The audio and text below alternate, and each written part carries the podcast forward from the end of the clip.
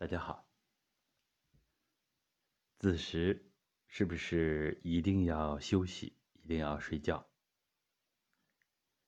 现在很多人在学中医，那么有一些中医的观点呢，就是子时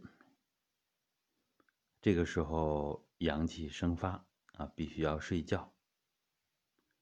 其实这是针对普通人来说的。一个重要的养生之道。那么，我们做健康管理、生活方式干预，这个按时休息、保证睡眠是其中很重要的一项。不过呢，对普通人来说的规律，那么对于练功人来说，他未必啊就是百分之百合适的。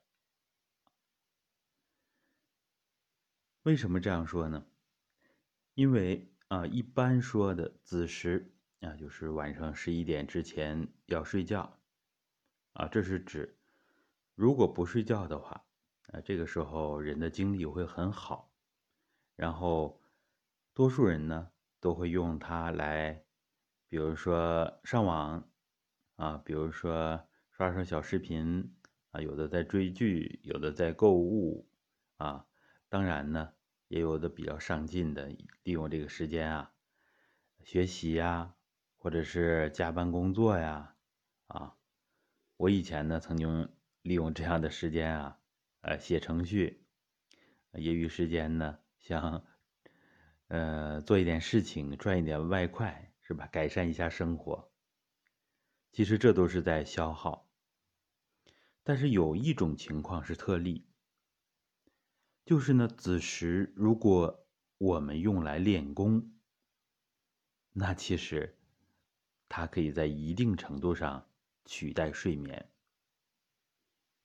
首先，我们看传统道家就讲子时一阳生，所以道家呢要经常练子时功啊，就是子时呢这个时候是嫩阳出动，是吧？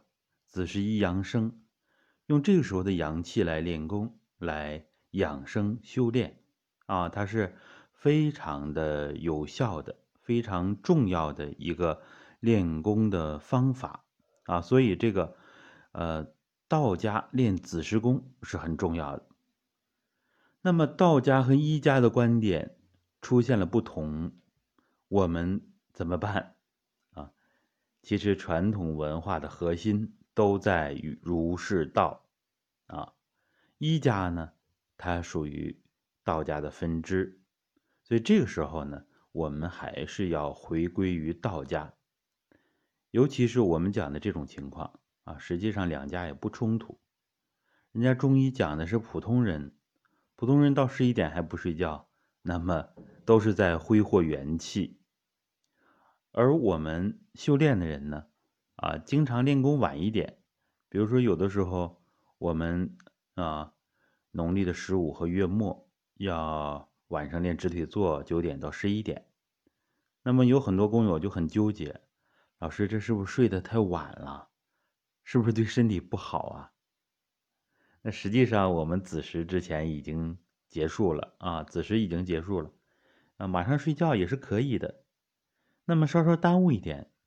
也没关系啊，因为我们这个两个小时的直腿坐补充了大量的元气，所以咱们要分清啊，中医里边讲的是普通人的规律，还是我们练功者的规律啊？那是不一样的。所以《内经》开篇就讲了，是吧？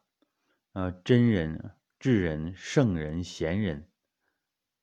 不同的人，他的境界是不一样的，啊，当然在后边呢，呃，《黄帝内经》也好啊，其他的一点也好啊，其实主要讲的就是普通人、平人，啊，或者病人的状态，啊，阐述这个令功者的状态的，那就占的比例很小很小，所以，呃，呃，我们呢，实际上。